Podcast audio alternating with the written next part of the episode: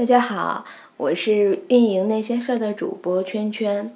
这不是新节目，只是想跟大家说一些事情，关于运营那些事儿的一些事儿，好像有点绕啊说的。呃，第一呢，我跟大家道个歉，因为木木和圈圈都是比较懒的人，所以录音呢其实是远程录音的，所以大家如果收听节目第一期节目的时候会会发现哦，好像听起来不太愉快啊，因为有一些杂音。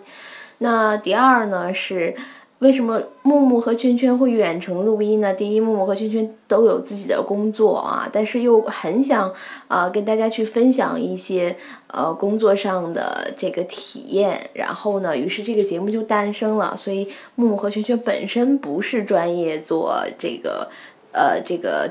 呃，广播节目或者是什么的，所以呢，可能在呃录音的品质，包括这个上线时间上，可能都不是会特别能保证。但是，呃，木木和圈圈尽量努力，每周更新一期。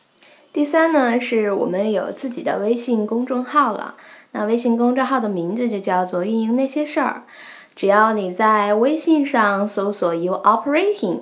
就能够在微信上找到我们，并且关注我。微信公众号上呢有三个栏目：如期、谋生和我们。那大家听到这些关键词，就应该知道都是一些什么样的内容。那如期呢，就是大概是每一期的节目，我都会出一个小的一个文章，做一个提示。谋生的部分呢，由于公众号要运营。那圈圈可能会推荐一到两种圈圈认为是非常实用的东西，那做一个贩售。嗯，剩下的部分呢，就是圈圈最喜欢的旅行的部分。那圈圈在谋生的部分呢，有发布一个消息，就是关于明年的三四月份有一个呃欧洲的一一个旅行，那目的地呢是意大利和西班牙。那希望有兴趣的朋友可以关注一下。随后呢，圈圈会抛出路线呀，包括预算呀，包括时间方面的一个整体的一个计划。关于我们的部分呢，就是有我和木木的联络方式。如果大家有什么想沟通交流的，可以给木木和圈圈留言。那圈圈今天要讲的就是这些。